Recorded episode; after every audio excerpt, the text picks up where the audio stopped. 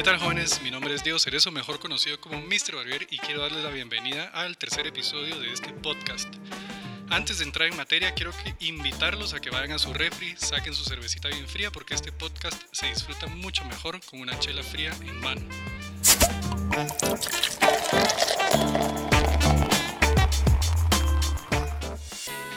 Ya con su chelita, pues entramos en materia. Quiero presentarles a mi invitado del día de hoy. Eh, les cuento que yo no lo conocía antes de esto, lo conocí por el ámbito de la cerveza.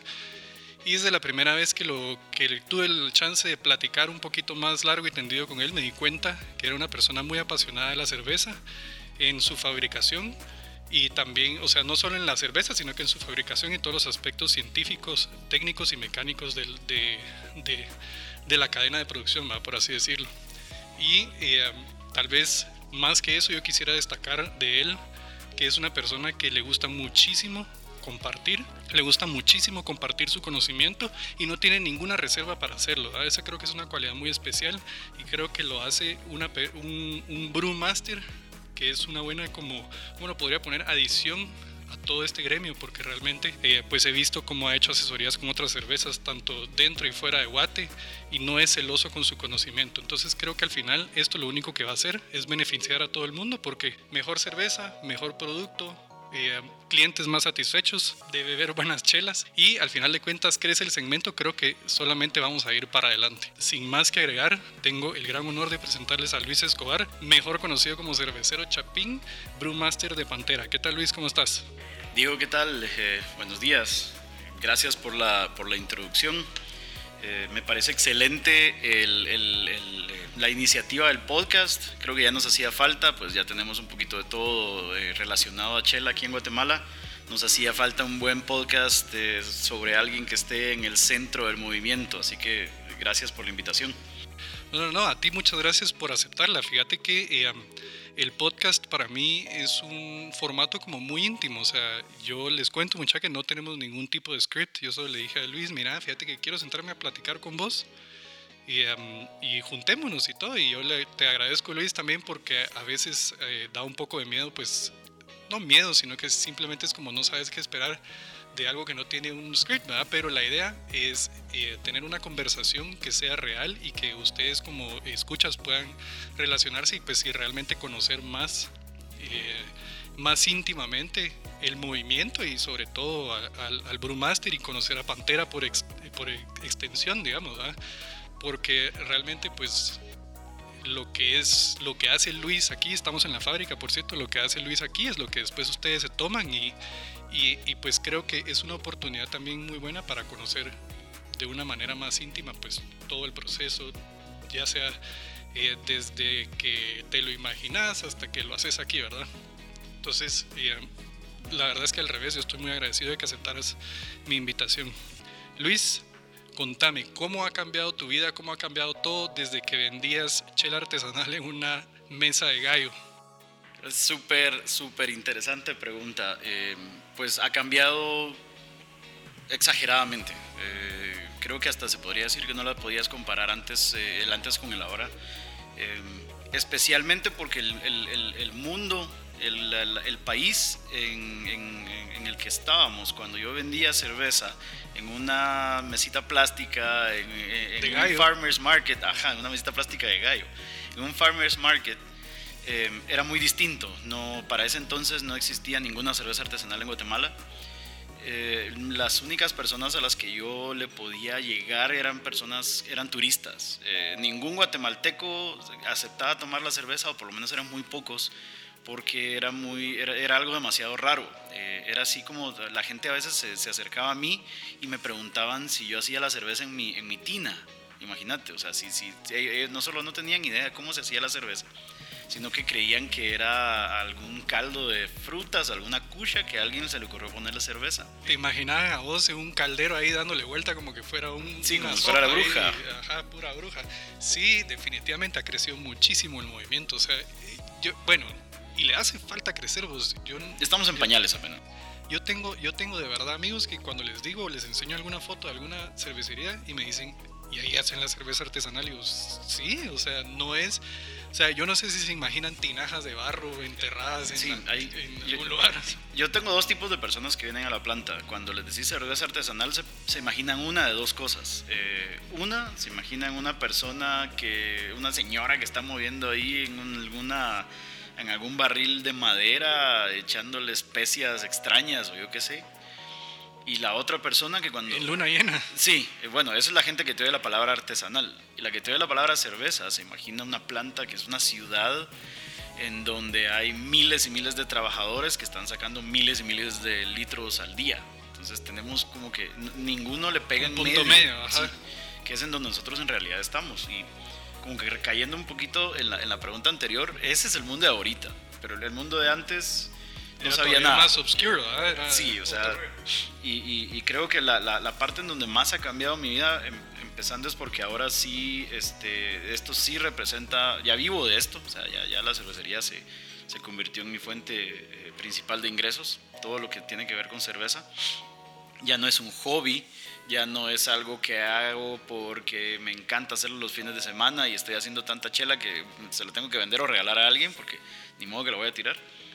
Eh, sí, obviamente, no se tira. Eh, entonces creo que ese es el cambio más grande, eh, ver cómo esto pasó de ser algo, una, una pasión, pero una pasión del fin de semana, a ser ya algo que vivo y respiro 24/7 y 365 días al año.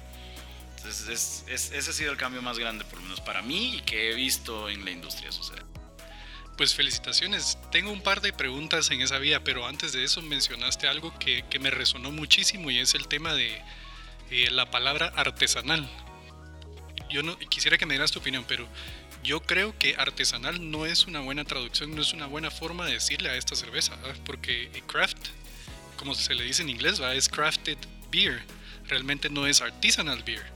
¿Cómo crees vos que ha afectado eso la percepción de la gente en que está pensando en que es algo artesanal y no algo crafted? O sea, ¿cómo podríamos cambiarle? O sea, yo creo que no le vamos a poder cambiar el nombre en español, cerveza artesanal, pero ¿crees que eso ha causado algún problema? ¿Qué, qué opinión le merece? Definitivamente. La, la, la palabra o la, la, expresión cerveza artesanal siento que nos ha, nos ha puesto en un nicho de mercado en donde no deberíamos de estar la cerveza, nosotros hacemos, no, no, deberíamos decir que hacemos cerveza artesanal, deberíamos decir que hacemos cerveza eh, original o, tal vez una cerveza auténtica, sería un, término que me agrada más. El problema viene, como, como dijiste vos al principio, de que alguien tradujo mal craft beer y, y, craft lo más cercano que le pegaron fue artesanal, no sé, pero la, la cerveza comercial es un invento relativamente moderno la cerveza que nosotros tomamos ahorita es la que, la que hemos venido tomando eh, como humanidad desde hace rato. Desde, probamos eh, estilos históricos. Ajá. Sí, estilos históricos, como, como mirás las, las, cervezas continentales europeas, la, la Viena, la Munich,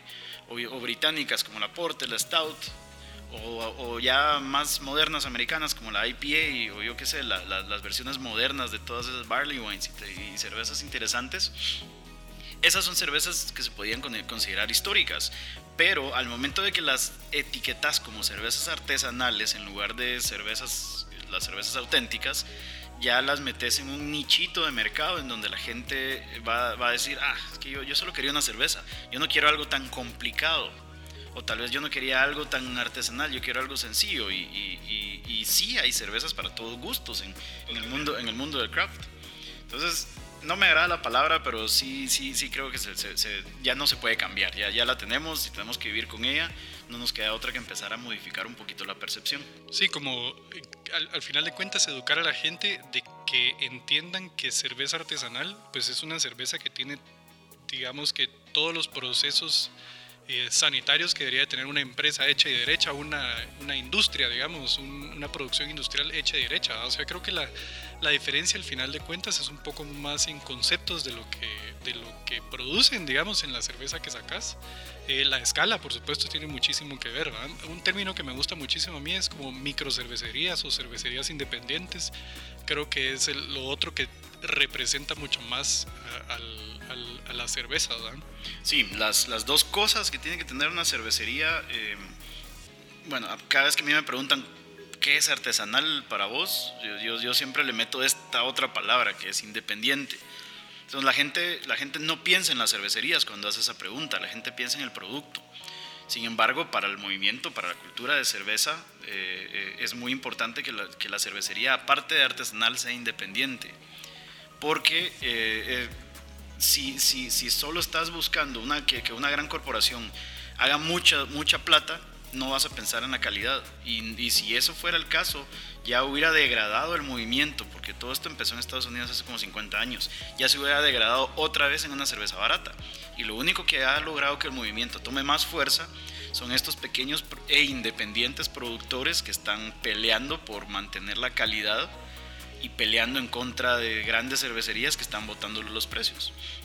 Entonces es muy importante para mí mantener el, el independiente, porque entonces sí te logras desligar de todas estas cervecerías que lo único que quieren es un pedazo de pastel o cervecerías que solo quieren vender un y número más. plata. Otro número, exacto. Entonces, si haces eso, si le pones el independiente, tal vez es un poquito más difícil de explicar porque la gente va a ver una cerveza y va a decir, a mí no me importa que esto venga de una cervecería independiente, o no. de dónde venga. Solo me la quiero tomar y si está rica, pues está rica y si no, no. Pero el problema es que si no tenés el movimiento protegiéndote la calidad y protegiendo la independencia, eventualmente dentro de 20 años esa misma cerveza ya no existe. Pues sí, va a ir evolucionando a algo más comercial si tu deseo era seguir en el rollo, digamos. O sea, Exacto, van a empezar a meterle adjuntos de menor calidad, le van a empezar a sustituir por lúpulos más baratos o le van a empezar a meter otras cosas que no sean malta.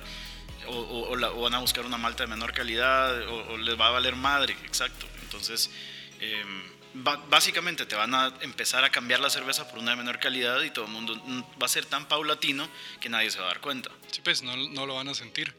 Mira, y, siguiendo sobre esta línea de conversación de, de, de, lo difícil, digamos, que es este rollo, eh, hay algo que a mí siempre me ha, causado curiosidad y yo quisiera preguntarte, te, espero que no sea una pregunta muy difícil, pero eh, como, como una movida de negocio, ¿por qué fue que se han metido en la torre? Porque yo creo que el, tema de la torre, a mí me encanta poder ir al, al súper y encontrar la chela de pantera ahí, ¿verdad? pero también me ha pasado que en la torre pues definitivamente no saben cuidar tu cerveza. ¿verdad? Entonces sí me ha tocado que, he abierto algunas chelas súper bien, vamos, súper bien, y en algunas contadas ocasiones me ha pasado que abro una Sommer, por ejemplo, que le encanta a mi esposa y, y está, no está, tan, está casi intomable, vamos, o sea, y, um, pero también desde mi punto de vista lo veo como algo inteligente porque también tu marca está presente en, en más lugares. ¿verdad? O sea, para ponerlos en contexto, si alguien no sabe mucho del, del, movimiento de cerveza artesanal, la verdad es que es bastante complicado conseguirlas en un solo lugar. ¿verdad? Tenés que ir como que un scavenger hunt para conseguir tus chelas. ¿verdad? Entonces, ¿qué, qué crees que fue, ha sido una buena movida de negocio? ¿O ¿Cómo lo ves? ¿O ¿Cuál es tu, tu qué, qué opinión te merece sobre tu experiencia? Mira, creo que fue necesario. Eh, entrar a, a, supermercados es la forma de conectarte con, con, todo el mundo. La mayoría de personas no, no, va a ir a un deli o una deli para comprar una cerveza artesanal. La mayoría de personas no va a ir a bares especializados, que hay como tres o cuatro en Guatemala, a tomarse una cerveza artesanal. Entonces, si querés empezar a jalar gente al mundo de la cerveza, lo tenés que hacer, eh, tenés que llegar hacia ellos, es porque es muchísimo más difícil hacer que ellos lleguen hacia uno. Entonces nosotros eh, obviamente sabemos que, que, que, que, ahorita en la Torre y Pais, ya estamos en Pais y Walmart, no están tratando bien la cerveza, pero creemos que si nosotros solo hubiéramos esperado a que ellos mágicamente hubieran aprendido a, a tratar la, la cerveza, cerveza, sí. Y, y, después nosotros entrar era, era, era, eh, era no hacer las cosas en el orden correcto. Entonces nosotros, o sea, no solo, no creas que solo metimos la cerveza y subimos las manos y decimos, bueno, ahí que miren cómo la mueven. a ver qué pasó. Sino que es una, va a ser un proceso. A, Definitivamente. A, a, otros, a otros países como Estados Unidos les tomó décadas esto. Entonces es un proceso de aprendizaje tanto como para nosotros, como para los eh, clientes, como para los supermercados. Entonces eventualmente también queremos que los clientes se den cuenta que una cerveza maltratada no siempre es culpa de la cervecería y que empiecen a Casi exigirle... nunca es culpa de la cervecería. Pues la cerveza, sí, la cerveza de aquí fresca sabe y está perfecto, pero se nota cuando es maltratada, entonces también queremos que los clientes exijan mejor cerveza, exijan cadenas de frío, exijan todo esto para que nos ayuden a nosotros a educar a las cadenas de supermercados para que traten mejor a nuestra cerveza. Pero eventualmente, mira, nosotros estamos pavimentando el, camino. Tal vez dentro de 10 años esta gente ya, ya puede tratar bien la cerveza y otras cervecerías se puedan subir al, al, al tren. Pero están, si nadie lo están haciendo brecha. Sí, si nadie lo hace, si todas las cervecerías solo dicen, bueno, como ellos no saben tratar michela, entonces me voy a quedar ahí y, y a esperar que alguien más lo haga, nadie lo va a hacer. Entonces, eventualmente nosotros sabemos que a veces impacta, no a veces, o sea, que definitivamente impacta en la calidad y, también impacta en la percepción de algunos clientes. Pero si un cliente sabe de cerveza artesanal, también sabe que tiene que, que, buscar un lugar donde la mantengan fría tiene que buscar la fecha más reciente de producción porque quiere una cerveza fresca.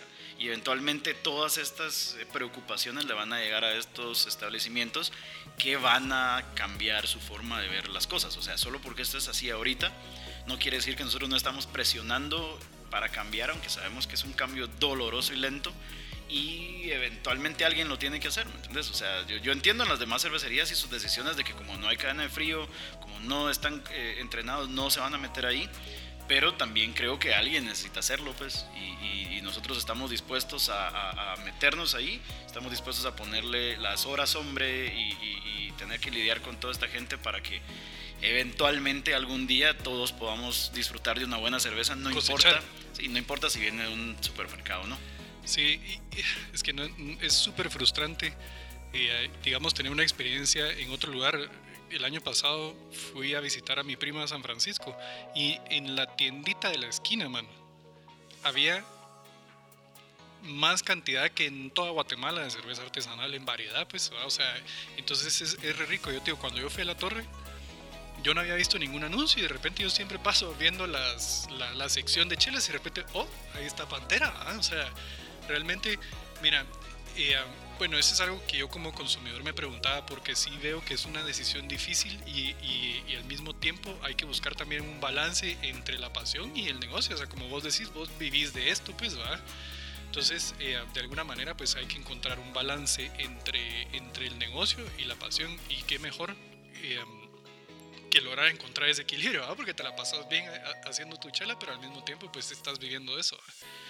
Eh, muy interesante, gracias por responder la pregunta. Como te digo, no sé si fue tal vez eh, eh, un tema delicado, pero yo creo que es, es bueno que la gente conozca tu perspectiva al respecto. Mira, para nada, yo, yo creo que no deberían de haber temas delicados, o, bueno, sí los hay, pero debería haber un poquito de apertura. O sea, es, es, una pregunta válida, yo sé que muchas personas se la han hecho, em, pero está excelente porque ahora ya, ya, ya existe por ahí una respuesta que alguien puede, a la que se puede hacer referencia. Que ojalá primero Dios escuchen un montón de gente. Definitivamente. Por favor, por favor. No, buenísimo. Y, pues hemos hablado de todo el rollo de la industria como tal, pero también sos un ávido homebrewer, ¿verdad? Y sos una persona que apoya muchísimo el movimiento de homebrewing. Yo recibí un, un taller con vos y, y, me gustó muchísimo que, que en él puedes aprender cosas muy básicas, por ejemplo, desde hacer tu propio sistema con cosas que puedes encontrar en ferreterías, hasta has hecho sistemas que creo que no tienen nada que envidiarle a ningún sistema comercial que puedes comprar en Estados Unidos para homebrewing. Y em, hace poco estaba viendo en, en un chat al que pertenecemos, que de hecho es de homebrewing en Guatemala, y vi que estabas planificando un blog de cerveza, un blog de homebrewing. Contame qué, qué estás pensando, cuál es tu, tu objetivo. Pues es, de hecho, el blog del cervecero Chapín es eh, una de las cosas a las que yo culpo por, por estar en donde estoy ahora. Em, el blog empezó el 10 de enero del 2015. 10 de enero del 2015. Porque... Eh, llegó un punto en el de yo ya tenía un montón de, de, de, anotaciones, tenía un cuaderno lleno de notas de, cerveza, con fórmulas, con, con, con, cómo construir equipo, con todo, tenía un montón de, conocimientos, entonces me puse a pensar, em, pues ya estamos en pleno 2015, ya no voy a estar manteniendo un, un cuaderno de notas, voy a hacer, em, de alguna forma quiero publicar esto para que, para que esté ahí. Nunca creí que alguien lo fuera a leer, para serte sincero. Em, pero lo, empecé a escribir un montón de artículos, un montón de artículos eh, que, que, no, no, me quería meter en el blog muy de lleno a la ciencia cervecera porque no quería, si alguien lo leía, no quería asustar a nadie para que aprendiera a hacer chela. Entonces el blog eh, de, Cervecero Chapín, de hecho, se llama así, me recordó bastante la historia que vos contaste de Mr. Barbier. Porque yo no, yo no quería ser yo el cervecero Chapín, sino que quería que cualquiera pudiera ser un cervecero Chapín. Que de casualidad fuera guatemalteco, si es que, porque después terminó eh, viéndose por todos lados. Entonces, después de, varios meses de estar escribiéndole un montón de artículos al, blog, eh, me di cuenta que empezó como a remontar la, cantidad de, views y, tenía gente de un montón de lados del mundo y de repente cuando sentí que para mí en ese entonces era un montón, ya tenía como 10.000 vistas. Es un montón. Es, eh, bueno, yo en ese entonces dije, wow, qué increíble, que un montón de gente lo está viendo. Eh, pero no pensé mucho más, seguí escribiendo normal hasta que alguien de prensa libre me contactó y me dijo, queremos, ah, queremos hacer un artículo en revista D sobre, sobre cerveza artesanal. Y no encontramos mucha gente guatemalteca que sepa de, de, ese tema. De ese tema. Entonces, em, de hecho, gente, eh, Alejandro de, Príncipe Gris y Wayne, también Wayne Bobber, fueron una de las personas que, que entrevistaron y yo entré como el autor del blog del cervecero Chapín. Después de eso, ellos publicaron el, link al blog. Mi blog empezó, pasó de 10.000 vistas a 100.000 vistas en una semana. Entonces empezó a, estallar toda esa cosa cuando sentí ya tenía vistas en España, tenía vistas en Argentina y México, que son los tres países que más me visitan. ¿Y en esta línea de tiempo ya estabas pensando en Pantera o para nada? Para nada, para nada justamente por eso fue que alguien vio en la prensa y me dijo, mira, fíjate que quiero, eh, quiero cervezas.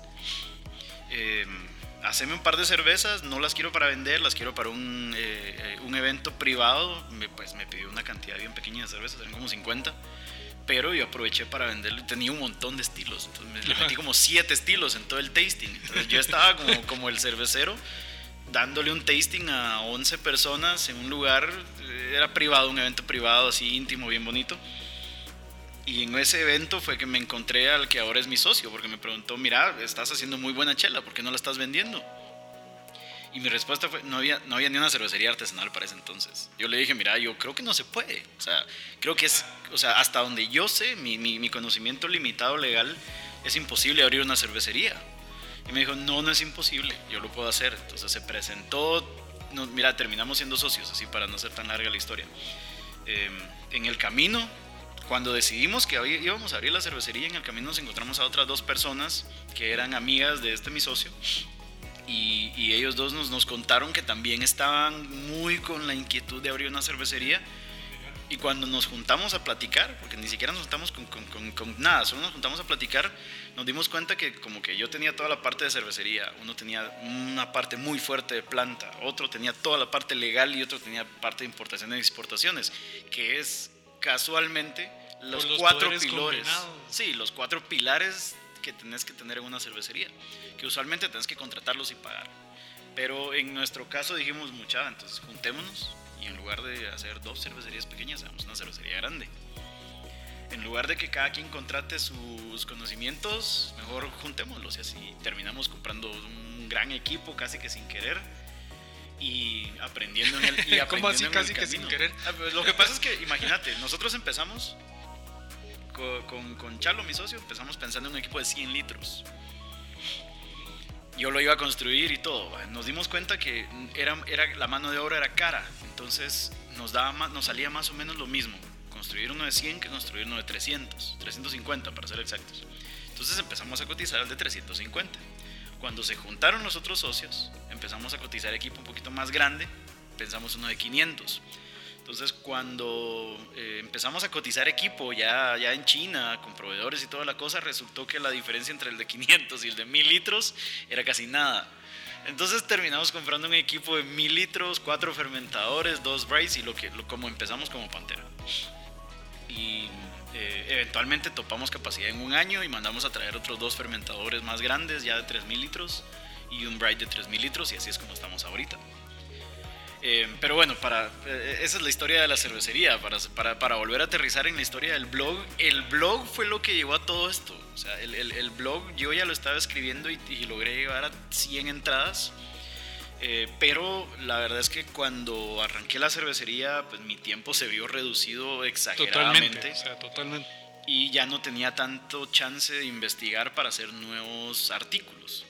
Eh, el asunto es que ahorita que tuve un poquito de tiempo con todo este, este encierro de, la pandemia en la que estamos viviendo, me puse a, escribir más todavía. Pero entonces ya no lo estaba escribiendo en un notebook, sino que ya lo estaba escribiendo en OneNote, en la compu. Y otra vez, otra vez me di cuenta que tenía que un montón de, de, conocimientos avanzados que yo he ido recopilando entre libros y blogs y otros cerveceros. Y, y tu experiencia, pues me imagino. sí, nosotros hacemos muchos experimentos aquí en la cervecería para tener datos exactos de maltas y, de densidades y de pHs y todo eso, en lugar de solo tomar lo que dice los análisis de lote o, los valores típicos. Entonces dije yo, este conocimiento le puede servir mucho a a alguien, en algún momento le va a servir a alguien, igual que como empecé mi otro blog y entonces vi el blog viejo de Cervecero Chapín y me di cuenta que tenía un montón de información bien desactualizada, de hace cinco años en donde no, por ejemplo, para ese entonces no había ni proveedores de equipo ni proveedores de ingredientes. Ahora sí ya los hay, ya hay quien te da equipos, estoy yo y estoy seguro que alguien malo te tiene que hacer. Hay quien te dé materia prima, hay por lo menos dos o tres empresas que sé que te venden materia prima y siempre está Amazon y, cualquier courier que te lo traiga. Entonces, las condiciones de un cervecero chapín en, esta, en, esta época ha mejorado un montón. Entonces, tengo que actualizar mi blog. Y así empezó todo. Entonces, ya hablé con un par de, cervecerías que me van a echar una mano. Eh, vamos a ver si trabajamos nosotros tal vez un, un sitio más formal pero lo que quiero es que se convierta eso como en un repositorio en donde tanto cerveceros caseros latinoamericanos, digamos, eh, México, toda Centroamérica, los países del sur, todo, todo, todo tiene que, tiene que, o sea, tiene que ser por lo menos suficiente como para que cualquiera lo pueda leer si quiere empezar o si alguien ya está metido en el rollo de la cerveza artesanal y, tiene dudas sobre cálculos o cómo, cómo calculamos nosotros el porcentaje de alcohol que tiene una cerveza, una pregunta tan sencilla, pero tiene tantos detallitos, porque hay, hay diferentes fórmulas que, que, que, sí se puede volver un poquito tedioso. Entonces la, la, la, razón por la que al fin me decidí hacerlo es porque ahorita tengo tiempo y porque he estado apoyando bastante en algunos grupos, por ejemplo grupos en Facebook en donde la gente pregunta la misma cosa todas las semanas.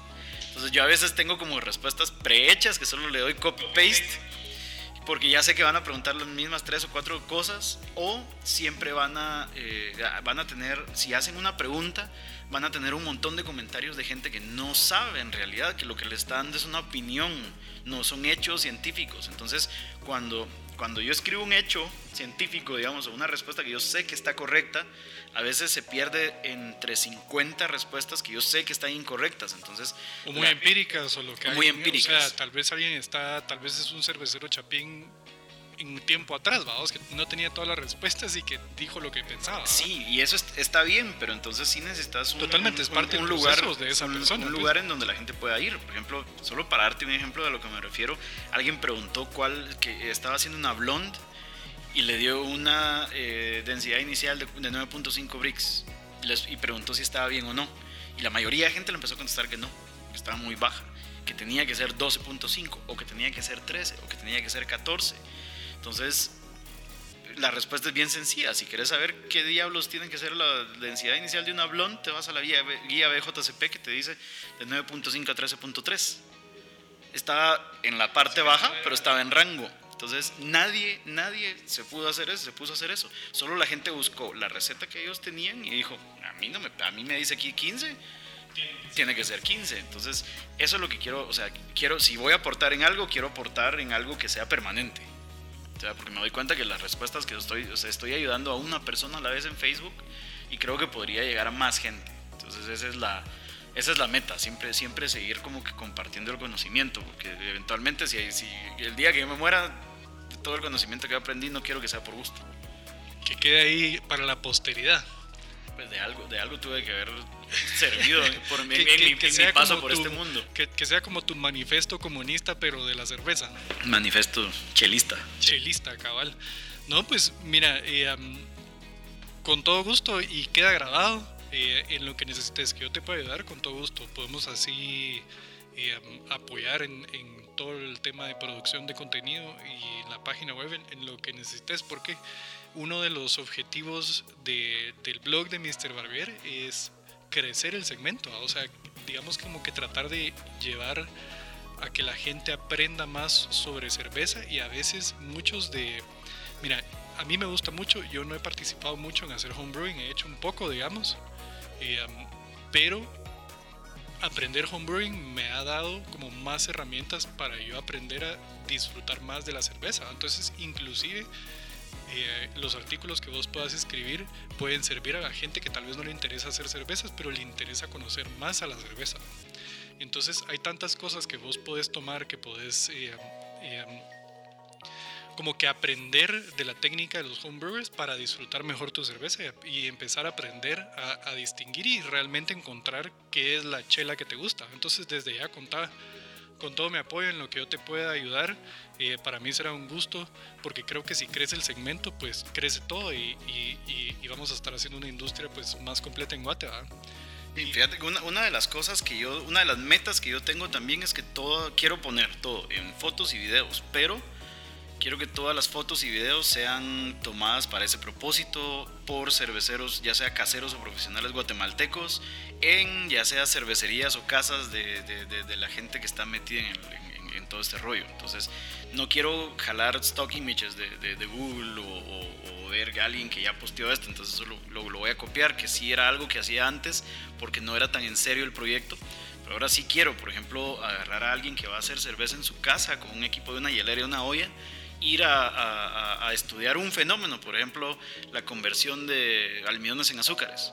Y vamos a hacer todo el blog a partir de las imágenes que tomemos ese día, por ejemplo. Entonces, no solo eso, sino que también ir conociendo homebrewers y, y darles, dedicarles también un espacio, porque imagínate si vos estás haciendo tu chela en la casa y alguien te va a dedicar un artículo, también, también es, es un incentivo. Quiere decir de que algo estás haciendo bien. Entonces, eso, eso quiero que sea, más básicamente el el granito de arena que quiero aportar para la, para la comunidad, eventualmente la comunidad que va a existir de cerveza artesanal en Guatemala, que esperamos que aquí en un par de años ya sea bastante más... Más, grande, sí. Más robusta. y, y, y, también pues es algo que se puede hacer en Centroamérica. O sea, Centroamérica, eh, en realidad si nos juntáramos igual de todas maneras seríamos un paísito, pues, ¿verdad? Entonces creo que, creo que se puede hacer muchísimas cosas. Y me llama muchísimo la atención, y yo te digo desde el punto de vista del lector también, que a veces uno ve las imágenes stock y, no te enseñan exactamente del momento que vos tenés dudas. O sea, es una imagen stock y dicen, ok, aquí está, solo es para salir del paso. Ahí tal vez te lo explican muy bien escrito, pero a veces necesitas ver ese momento específico. Un video, eh, son medios que, realmente te ayudan a completar más todo el medio escrito. La verdad es que felicidades, me llama muchísimo la atención el tema que hablas, porque sí creo que hace falta algo así, digamos que, creo que va a ser un gran aporte a la comunidad cervecera. Definitivamente. Y quiero, quiero eh, involucrar a más personas. O sea, no, no, quiero para nada que este sea un proyecto personal que solo yo voy a hacer y, y voy a tener el control absoluto, sino que de verdad quiero que sea una... O sea, quiero armar comunidad. Entonces es una de las razones por las cuales, por ejemplo, me, me, acerqué a More, el maestro cervecero de chamán. Él va a ser mi primer invitado porque es con el maestro cervecero que mejor me llevo. Eh, quiero partir desde ahí para ver a quién más invitamos, quién más está dispuesto a abrir sus conocimientos y su cervecería a, este tipo de cosas. Em, eventualmente yo sí, sí soy de, las de, la convicción de que las cervecerías que están ahorita tienen la la obligación moral de, llevar la batuta y de abrir brecha.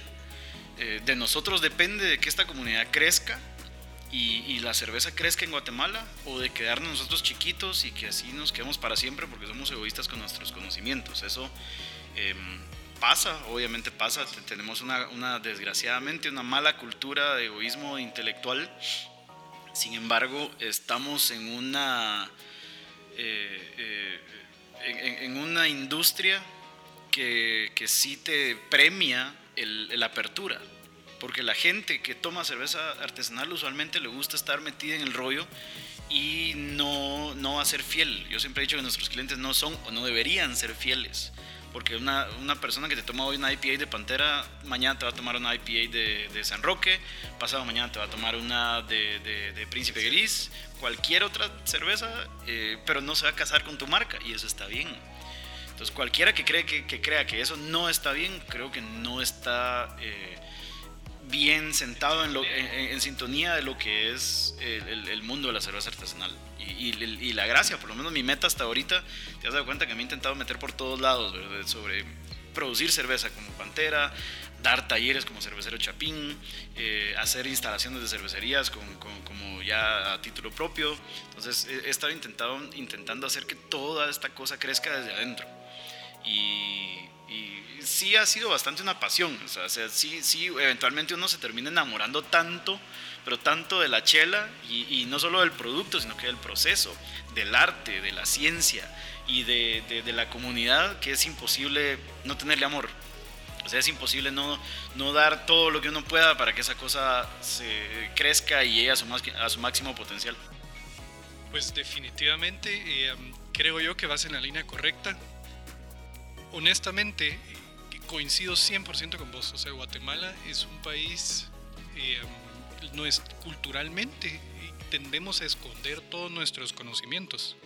O sea, tendemos a cuidarnos porque somos competencia. Tendemos a decir, bueno, pero el, voy a contar, pero no voy a contar toda la historia porque no quiero que me vayan a ganar, ¿verdad? Eh, porque no quiero que vayan a vender más que yo o porque no quiero. Y son cosas que pueden pasar, pero al final de cuentas no van a pasar porque vos compartiste o no compartiste las cosas. Entonces, eh, una de las maravillosas cosas de la industria de cerveza artesanal en Guatemala, y si bien hace falta, pues hace mucha falta, pero la verdad es que... Eh, es, es, muy sorpresiva lo mucho que se llevan bien entre ustedes. Aun cuando se llevan mal, se llevan bien, pues, o sea, no estamos hablando de, de eh, Gallo versus Brava, por ejemplo, ¿ah? que esos cuates creo que ni a una cuadra se pueden ver, o sea, ¿me entendés? Y, y, por supuesto que su industria para mí es otra, no la de la cerveza, sino que es una industria de bebidas, pues realmente, o sea, su rollo es otro rollo, pero realmente eh, la colaboración que hay entre todas las cervecerías creo que solo trabaja para el bien común de todos, porque como, como bien lo decís, todo el mundo, todos los que tomamos cerveza artesanal, nunca tomamos solo una chela. O sea, siempre estamos probando de otras chelas y lo que puede suceder es que al momento de acabarse la variedad, inclusive hasta tal vez hasta te puedes aburrir. Entonces es bueno que haya variedad, es bueno que hayan chelas distintas por todos lados porque el segmento crece. Entonces, honestamente, pues eh, a mí me sorprende mucho porque yo vengo de otra industria eh, en, mi, en mi vida personal, digamos. Vengo de otra industria que realmente es muy competitiva en ese sentido y siempre se busca como, como la nueva novedad que vas a hacer y, y, como tratar de guardar tus trade secrets, Entonces realmente para mí, como una persona que viene de afuera, que realmente forma parte de la comunidad, más como, como alguien que quiere socializar todo este tema, sí te digo que yo me llevaba una sorpresa muy grande. Inclusive eh, la Asociación de Artesa. O sea, es una asociación que, de cerveceros artesanales creo que jamás podría ocurrir en ninguna otra industria, digamos, o sea, de competitiva de este tipo de cosas. O sea, no me imagino una asociación de soft drinks, donde Coca-Cola y Pepsi se sienten en la misma mesa, o por lo menos si lo hacen tras bambalinas será otra cuestión, ¿verdad? pero por lo menos lo que proyectan hacia afuera es, eh, es honestamente otra parte de la historia. Entonces yo creo que por eso eh, quiero aprovechar ahorita para darles este mensaje, mucha. Hay que apoyar a nuestras cervecerías artesanales locales. Hay que apoyarlas con, con nuestra billetera, hay que comprar. Eh, no hay que comprarle solo a una, sino que hay que experimentar, hay que probar todas las cervezas. Eventualmente uno va encontrando las, las favoritas, ¿verdad? Pero, pero, pero sí hay que hacerlo, porque creo que esto que decís también puede servir muchísimo para crecer un segmento eh, que, que, es, puede inclusive ayudar a la economía del país. O sea, eh, regresemos a lo que decía al principio de, de, la tienda de la esquina, digamos, en Estados Unidos, que tienen una cantidad de cervezas gigantescas, eh, numerosas, digamos, me refiero y, lo que sucede es que la gente toma un montón de cerveza, pues aquí en Guatemala tomamos muchísima cerveza, o sea, entonces no, yo creo que eh, el mercado falta muchísimo para que se pueda saturar, pues es como el café, imagínate cuántas distintas marcas de café hay y hay mercado para todas. pero en Guatemala sucede, nosotros tenemos un, caso bien peculiar que por ejemplo El Salvador y Honduras no tiene. Em, el Salvador y Honduras, las cervezas de ellos, todo el mundo sabe que se las toman porque son baratas. Entonces cuando les presentas una alternativa como una cerveza artesanal, la gente usualmente la acepta porque dice, ok, yo sé que la cerveza masiva nuestra es una porquería, entonces sé que si quiero tomar buena cerveza voy a ir, obviamente, o sea, es, es, es una opción, es un no-brainer, irse para la cerveza artesanal. En cambio en Guatemala, nos han lavado tanto el coco de que tenemos la mejor cerveza del mundo. Nos han lavado el coco 125 años. Por más de 100 años, imagínate. Creyendo que tenemos la mejor cerveza del mundo, entonces la cerveza artesanal que viene con una mejor calidad casi que independientemente. Yo creo que la peor cerveza artesanal de la peor cervecería artesanal de Guatemala todavía es 10 veces mejor que cualquier cerveza comercial que se pueda vender.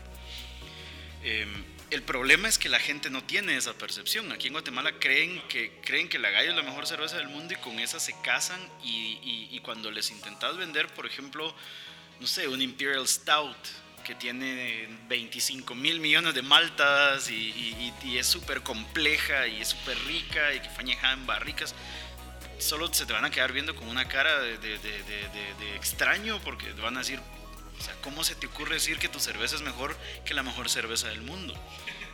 Y eso, hemos tenido que pelear en contra de eso y es, ha sido bien difícil. Es, bien difícil tener que convencer a alguien con tu pequeña plantita aquí metida en algún lugar eh, refundido de, de, carretera El Salvador, convencer de que tenemos mejor calidad que, una planta, una de las plantas más grandes de, de Latinoamérica en cuanto a escupir cerveza.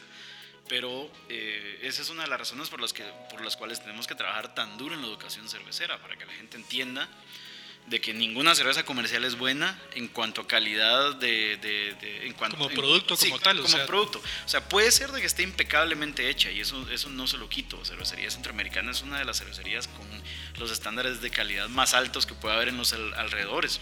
Hacen cerveza, o sea, el producto, perdón, que hacen es muy de calidad el problema es que la, la, cerveza nunca fue diseñada para ser buena. Y eso está bien, o sea, cada, quien con su Es un mercado distinto, pues. Exacto. Eh, la cerveza estuvo diseñada para sacar mucha cerveza, muy barato, muy rápido. Una cerveza artesanal está diseñada para sacar buena cerveza, nada más. O cerveza por lo menos que crea que le va a gustar a su público.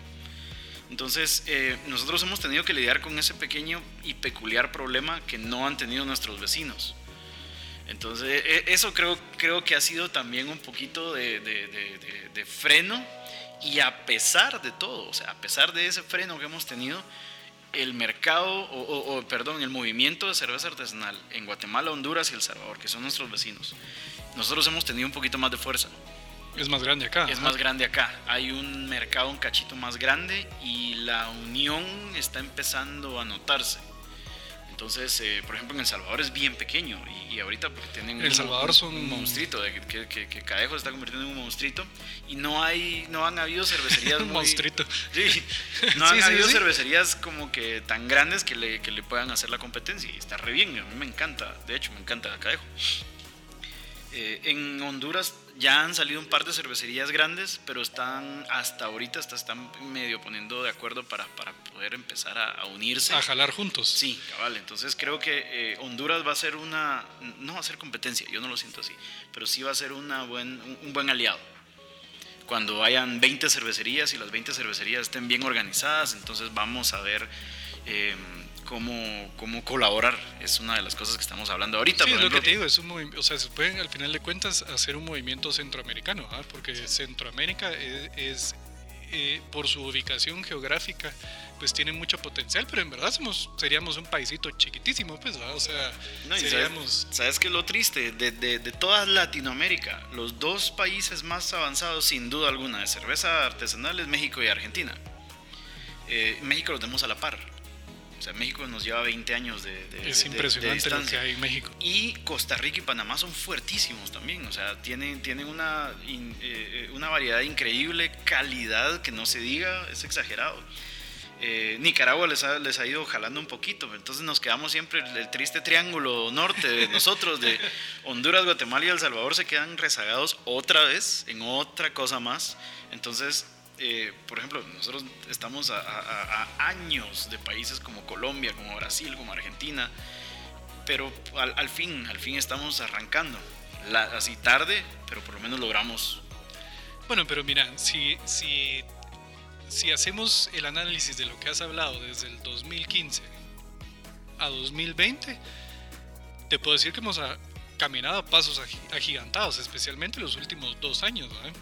Especialmente los últimos dos años hemos eh, avanzado a pasos agigantados y realmente solo me hace a mí pensar y, hope for the future de, todo lo que nos va a traer los próximos años, aunque aunque el COVID nos vino a atrasar un poco realmente, pero un poco bastante, pero pero honestamente sí, sí, y, sabes qué, yo estoy agradecido de que haya sido así porque por lo menos lo puedo vivir en carne propia. O sea, sí, nadie te lo contó. Muchísimo vivir esa época donde en los que 80, 85 Anchor Brewing empezó como como a pegar duro en Estados Unidos, que es, eh, la, que acreditan como la primera cerveza artesanal grande de Estados Unidos, o sea, del nuevo movimiento, pues porque existían, pues obviamente desde antes, pero pero por lo menos en eso estoy agradecido porque puedo formar parte de este movimiento y verlo crecer, em, y, cambiando un poquito, shifting gears así, porque lo mencionamos ahorita y, quiero que me contes un poco cómo les ha ido a ustedes con el tema del COVID. O sea, qué, cuáles han sido los retos más grandes que han tenido que superar y cómo los han superado y qué les falta por superar. Bueno, eh, mira, yo creo que la víctima que yo más... Eh, la, que más me duele ahorita en cuanto a la, empresa eh, fue nuestro bar. Nosotros estábamos a punto, a nada de abrir un barcito y pues tuvimos que redireccionar fondos, tuvimos que hacer un montón de reestructuras para, mantenernos eh, eh, en pie y eso fue lo primero que tuvimos que sacrificar. Pues. Entonces el, bar de Pantera que, quedó, obviamente no quedó cancelado, pero quedó en una indefinida pausa.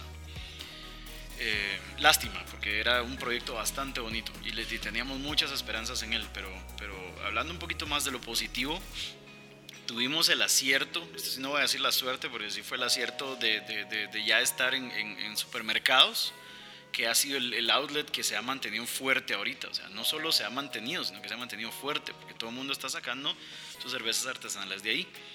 Aparte tenemos nuestros otros eh, eh, outlets como el del delivery de Artesa y las otras tiendas por Hugo y por todos los demás, eh, las demás apps, Uber Eats. Entonces nos, básicamente nos hemos estado manteniendo sin bares y restaurantes y, nosotros tenemos, o sea, sí, sí, sí logramos mantenernos bien en pie porque los bares y restaurantes no representaban la mayoría de nuestra, de nuestra venta. Sin embargo, no sé cómo lo están haciendo nuestros colegas, que sí, en donde ellos, la gran mayoría de cerveza se movía a través de, de, esas, de, esas formas. Sí, me imagino que debe ser bastante difícil. Em, pero nosotros lo hemos logrado mantener así.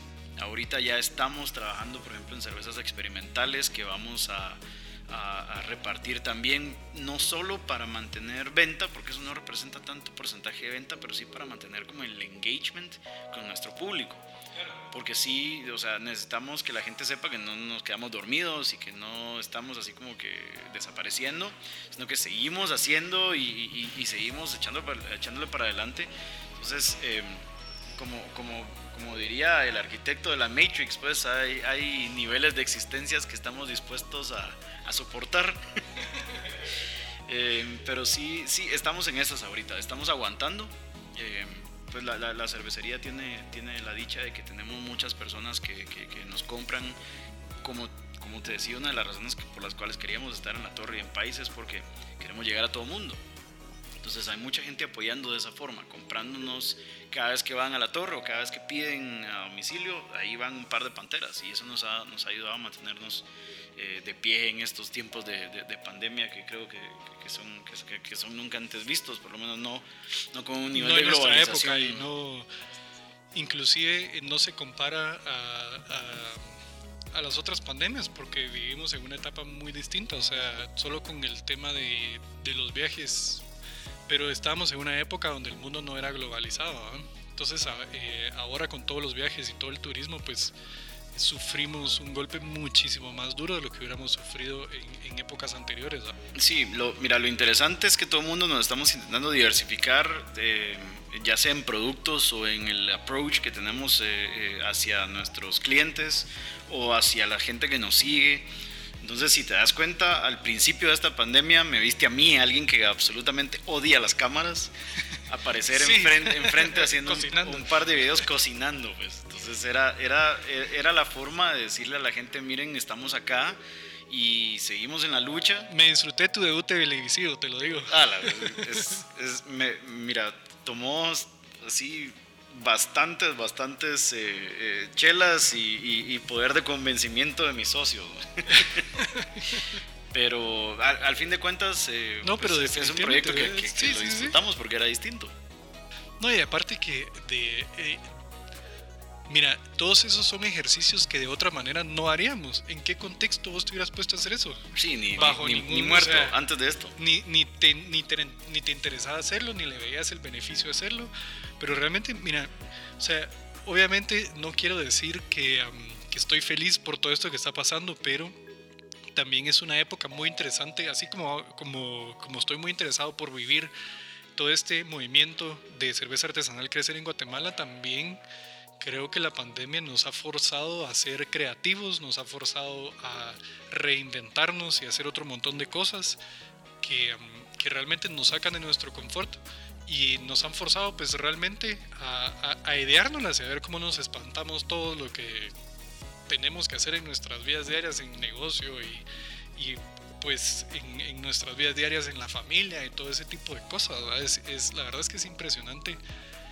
Mano, qué bizarro que tengamos que ver qué placa tenemos para poder salir. O sea, es un tema que de verdad no sé, ahora le vamos a contar a nuestros hijos. Bueno, mi hija está muy pequeña, creo que ya, sí le voy a poder contar. Ya tus hijos ya lo están viviendo ahorita, pues va, pero, pero sí, la verdad es que sí es un tema muy interesante y ojalá ya, ya, ya aprendimos suficiente, ya que se termine. Sí, sí, ya, ya, ya, es, aprendimos hora, ya, es hora de seguir con, la nueva normalidad, lo que sea que eso signifique vos yo detesto que digan esa frase, mano, la nueva normalidad. Y no, no, le, no le resta, es cierto, pues es una nueva normalidad, vamos, pero siento que es una muletía.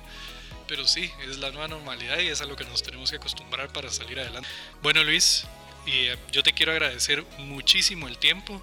y eh, te puedo decir que me voy con muchísimos más conocimientos y muy esperanzado para el futuro. Voy a estar ahí muy atento al blog y reitero mis ganas de, echarte la mano en lo que pueda hacer. Eh, será un gusto para mí formar parte de ese movimiento. Será un honor para mí formar parte de ese movimiento. Y, em, y otra vez no me resta nada más que agradecerte muchísimo por tu tiempo y te dejo libre el micrófono si quieres dar algún mensaje al público, si quisieras decir algo sobre tu emprendimiento personal, lo que querrás. Este micrófono es abierto, puedes hablar de lo que se te dé la gana. Nítido, Diego, gracias. Pues el, el, mensaje, creo, el, mensaje más fuerte que me gustaría eh, eh, sacar ahí al público y abierto es em, a que prueben y a que sean abiertos. Si ustedes están eh, escuchando esto porque ya les gusta la cerveza artesanal, tal vez intenten hacer la suya.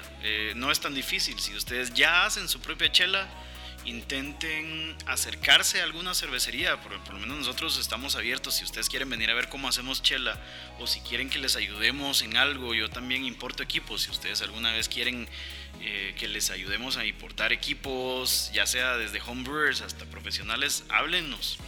Eh, creo que la comunidad, tenemos una buena comunidad ahorita, tenemos chance para crecerla lo que quiero, lo que quiero darme a entender es que em, no crean que están solos. O sea, si están haciendo cerveza, si quieren hacer una cervecería comercial, pero solo tienen una olla de 50 litros, también se puede. si ustedes no saben cómo, hay personas en la asociación que estamos dispuestos a ayudarles en cuanto a la parte legal, en cuanto a la parte de permisos, etcétera, etcétera, sí se puede. Eh, y si solo son curiosos de la cerveza, pues eh, pruébenlas. Hay un montón de cervezas. Si ustedes no han encontrado la cerveza que les gusta, es probablemente porque no se han, no han buscado. Sí, no se han aventurado lo suficiente como para ver estilos completamente raros. Hay gente que no le gustan las cervezas como la IPA porque son muy lupuladas, pero aman las cervezas con una stout.